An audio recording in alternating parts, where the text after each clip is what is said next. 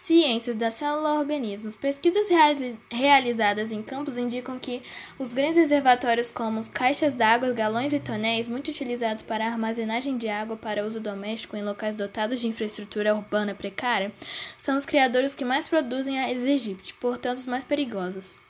Isso não significa que a população possa descuidar a atenção a pequenos reservatórios como os vasos de plantas, calhas entupidas, garrafas, lixos a céu aberto, bandejas de ar-condicionado, poços de elevador, entre outros. Os maiores índices de, Aedes, de infestação pelo Aedes aegypti registrados no, em bairros com alta densidade populacional e baixa cobertura vegetal, onde o mosquito encontra alvos para alimentação mais facilmente.